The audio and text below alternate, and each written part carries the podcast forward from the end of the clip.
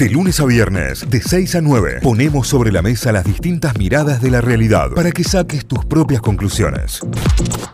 Bien, 8.22 minutos, estás en Notify, estás eh, escuchando las noticias que querés, que te informan, en la radio que elegís, con la música que elegís, como siempre te decimos. Así que en esas estamos y en este momento vamos a tener una charla de esas que particularmente me gustan porque tiene que ver con animalitos que me, que, me gustan también.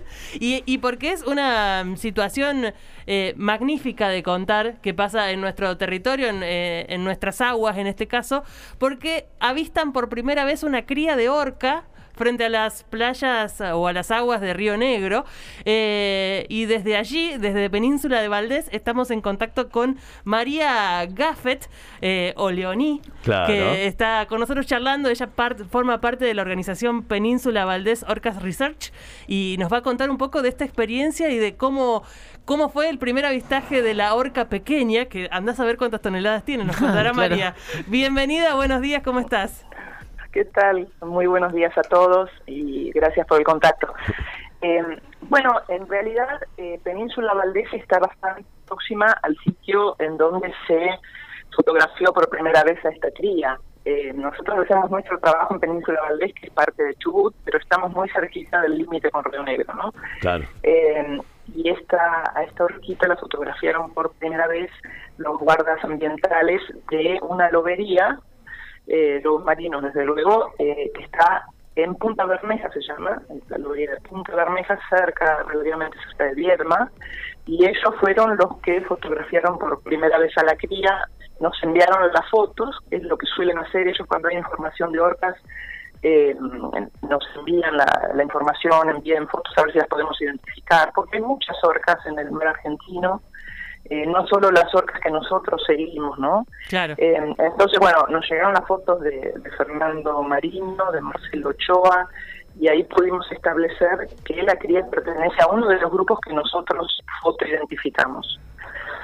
Bien. Eh, por ahí tal vez vendría a explicar que nosotros seguimos a la población de orcas que cazan mediante varamiento intencional. Eh, que es algo muy espectacular, es un comportamiento de caza por el cual las orcas en varias ocasiones terminan varadas sobre la playa, sí. eh, fuera del agua, a veces totalmente, para capturar crías del lobo marino o elefante marino. Claro. tenemos acá en las, en las costas por de, eso, de Patagonia. Peor, Leoni, eh, por eso es que la tienen identificada, digamos, cuando, cuando dicen sí, es eh, una cría de la madre con que PTN 022, digo, esa es la identificación que tienen por esto mismo. Claro, están catalogadas, las tenemos catalogadas con un número. Bien. Eh, son en este momento unas 23, digo más o menos 23 porque, bueno, tenemos ahora eh, esta cría y hay otra cría que probablemente también entre el catálogo tenemos que, rechequear si, si sigue viva la cría, así que, bueno, aproximadamente son 23 individuos que son de dos grupos matriarcales, las orcas son eh, delfines, sí. digamos, pertenece a la familia de los delfines y se mueven en grupos familiares matriarcales. No hay pareja macho-hembra, sino que los grupos son matriarcales y en general se mueve la familia o toda junta o a veces se separan. Eh, cuando son muy numerosas, a veces se separan en grupos, pero en realidad están todas enfrentadas. Eh, y luego el nombre, eh, de acuerdo a lo que nosotros este, hacemos en el proyecto, lo, lo ponen los chicos, los alumnos, hoy por hoy de, la escuelita de Puerto Pirámides en Península Valdés. ¿Y, eh, ¿Y ya le pusieron nombre? En general se esperan unos dos años, ah. dos barra tres años, para ver si la cría sigue viva, porque en todo el mundo, en el mundo entero, el índice de mortandad de, las crías de orca es bajo. No se sabe exactamente por qué, pero ah, es por eso que las orcas no se reproducen este, en, digamos, en gran cantidad como otras especies. Los grupos en general se mantienen estables eh, y bueno, entonces siempre se espera para el nombre un poquito más. Claro. Y, y la, la, pregunta es, ¿ustedes no tenían identificada que la orca mamá estaba embarazada, digamos? ¿No, no, no tenían ese dato al momento de, de que después aparezca la cría? Sí, no, es muy difícil darse cuenta. La verdad, justamente en, la temporada que nosotros trabajamos en, Punta Norte, Península Valdés, eh, es marzo, abril y parte de mayo. Y justamente este grupo, que es el grupo que nosotros decimos de Jazmín, eh, vendría a ser la abuela de la cría, fue el que más vimos esta temporada. Pero Jazmín no suele permanecer mucho, eh, sino que pasa, pasa, pasa. Entonces pasó varias veces y la Conque, de hecho, la, vimos en varias ocasiones, pero la verdad, no, yo no, me pude dar cuenta tampoco. Eh, no, no es fácil darse cuenta si están preñados o no. Me encanta que se llame Jazmín la abuela, me encanta. hermoso, hermoso dato. si recién se está identificada. Sí, no, perdón. Me iba a decir que, que Jazmín está identificada ya hace varios años. Claro. Eh, y sí, es un lindo nombre. Y ella se mueve en general con sus crías, con sus hijos y hijas. Ajá. Son, eran tres, quedaron dos. Este año este, nos percatamos de que una faltaba suponemos que murió, así que está con Conque y Auca, y Conque es una orca, la mamá, digamos, de esta bebé, es una orca que tiene aproximadamente 11 años, o 11 barra 12, que es cuando ellas pueden empezar a reproducir, y las orcas no tienen crías todos los años, sino que eh, pueden tener cría entre 3 y 7 años, digamos, cada 3 y 7 años tienen una cría. ¿Y cuál es el periodo de gestación? ¿Cuántos años, cuántos meses o capaz son años? Eh, 16, 18 meses. Ah, mira. Indica la, evolución ¿no? de estos animales. Claro. La pregunta que te hago es, eh, ¿es, ¿es accesible para el público en general ver el, hacer el avistaje de orcas? ¿Se puede visitar la lobería o algo así? los argentinos somos afortunados en, muchas cosas y una es esta, ¿no? Que nosotros tenemos este grupo de orcas que suele moverse en aguas costeras entonces las puede avistar desde la costa. No hay avistaje embarcado porque es imposible predecir dónde van a estar las orcas y a qué hora. Esas se, mueven, son rápidas, ¿no? Como todo delfín, se mueven en un rango eh, de distancia muy amplio, así que no podemos decir hoy van a estar acá, mañana allá.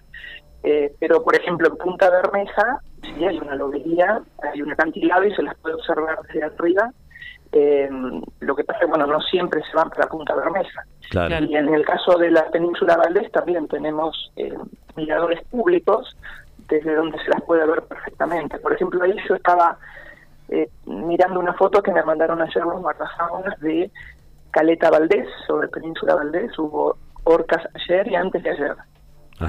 Eh, y estaba tratando de ver si podía identificarlas porque son fotos un poquito de lejos tomadas de lejos, así que bueno, estaba justo en ese en esa en esas lides, le voy a dar las fotos de los chicos. Eh, eh, la, identificación pasa por la mancha blanca. ¿Qué, ¿Qué, es lo que te da el dato de que estás enfrente de una de las de las de las de, las, de los bichos que, eh, que, tienen que vigilar? Bueno, la forma de la aleta es una de las cosas, pero eso es muy engaña bastante porque de acuerdo a la perspectiva como están dando la horca puede engañar, ¿no? Entonces, eh, sobre todo es la mancha gris que está detrás de la aleta, que se llama montura, y sobre todo las marquitas que tienen ellas en las monturas. Tienen marcas de juego o de lastimaduras, y en algunas esas marcas permanecen por mucho tiempo, toda la vida, y eso nos da la pauta. Y después también muy importante las postoculares, las manchas blancas detrás del ojo. Sí. Ah, Estas son como huellas digitales y no cambian casi en, toda su vida y son distintas en cada orca y de cada lado. Bien, excelente. Lo que pasa es que necesitamos que sean fotos eh, de buena calidad, cosa de que los bordes puedan verse bien, porque si está borroso, si está muy lejos la foto, eh, la foto al no tener nitidez no nos ayuda a que podamos ver con precisión las marquitas o los bordes de la postura, ¿no? Claro, lo que Después, bueno, también María hasta ahora son solo fotos, no hay videos del momento, ¿no? Es lo, que quedó registrado en fotos. Sí, hay algunos videitos hechos con celular. Lo que pasa que la, el celular es lo peor que hay para el video, digamos, el celular, porque ahí sí que cuando tenés, cuando frizás la imagen, ahí queda todo muy borroso. Claro. Entonces, a menos que sea un animal muy, muy identificable como un macho, por ejemplo, que tenga una, una hendidura, una marca en la dorsal, un cortecito, eh, capaz que ahí lo podemos identificar, si no, es bastante difícil con un video, a menos que esté tomado de muy cerquita. Claro. Eh, vos te dedicas a esto, María, desde hace mucho tiempo, ¿verdad? Sí, mira, nosotros estamos haciendo este seguimiento hace unos un poquito más de 20 años, te diría 21, 22 años. Es el proyecto nuestro es un proyecto sin fines de lucro. Nosotros no, no vivimos de esto. Es somos en, este momento somos tres mujeres en realidad.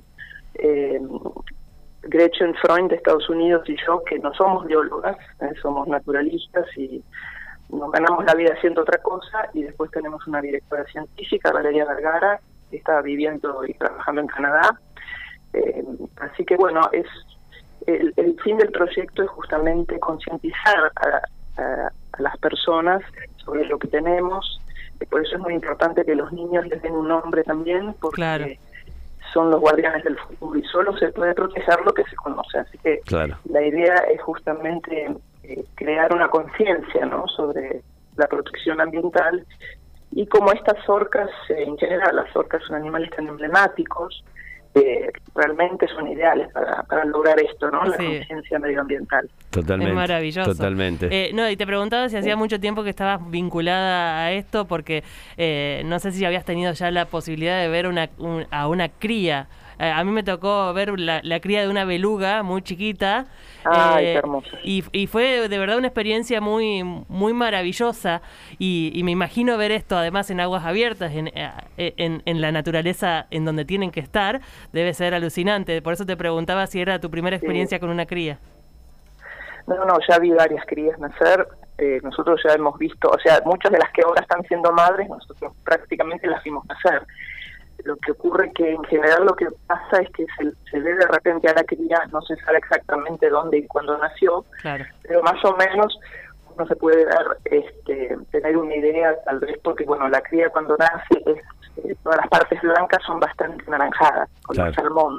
Ah, mira. ahí te das cuenta que son chiquitas, como en el caso de esta cría, eh, la hija, hijo de Conque, que cuando nos llegaron las primeras fotos pudimos ver los pliegues fetales eh, que eso indica que hace poquito había estado toda colocada en el vientre materno. Eso te da la pausa de que son re chiquitas. Más tierno imposible. María, gracias, gracias por estos minutos, por esta charla. La verdad que es hermoso lo que contás. La mejor época para el avistaje, ¿cuál sería? ¿Esta, esta época del año o en otro momento? Bueno, en realidad ellas están acá todo el año, eh, van y vienen un poquito más para el norte, más para el sur, la verdad no, no se sabe con exactitud hasta que no un registro fotográfico hasta dónde llegan, hacia el norte y hacia el sur. Eh, porque como yo les decía ayer y antes de ayer, eh, se vio eh, uno de los grupos o dos, tengo que ver bien, en la Caleta Valdés, pero nosotros siempre damos eh, dos momentos donde hay todavía mayor probabilidad, que es cuando están las crías de lobo y elefante marino en las costas. Claro. Eh, entonces, el momento del lobo marino sería marzo, abril, parte de mayo. Ese es un momento bueno para ver orcas, porque bueno, hay mayor opción de que vengan a buscar las crías de lobo. Y el elefante reproduce ahora en primavera, así que para la cría de elefante en general nosotros hablamos de octubre, noviembre y hasta mitad de diciembre. Excelente, entonces, como para ir agendando ya un próximo viaje, claro, ni hablar. María, muchísimas gracias. Para venir, bueno. que tenga un lindo día y bueno, y estaremos en contacto, obviamente. Igualmente y gracias a ustedes. Adiós. Un saludo. María Leoni Gafet es una de las codirectoras de, además, esta institución que está zarpada porque tiene todo, absolutamente todo, se llama Península Valdés Orca Research y ahí tenés toda la data que necesitas. En, en el transcurso del día seguramente los colguemos en nuestras redes sociales, las fotos son maravillosas es muy conmovedor ver un animal de estos que lo tenemos tan cerca y que está disponible como parte del paisaje argentino. Así que es un, muy buen plan hacer turismo por allá para encontrarse con la orca que todavía no tiene nombre, hay que esperar dos años. Sí, tal cual. Bueno, Santi que es de River conoce Puerto Madryn. Jugaron allá contra Brown de Madrid. Recorrimos muchos lugares. Claro, han recorrido el país entero. Tanda, cuando volvemos Juan y Fernando Lluvé, tenemos el show y en un ratito juega la selección argentina de básquet. O sea que si tiramos una bomba antes de las 9 porque todos lo fuimos a ver a Escola y lo suyo. Notify, las distintas miradas de la actualidad para que saques tus propias conclusiones. De 6 a 9, Notify, plataforma de noticias.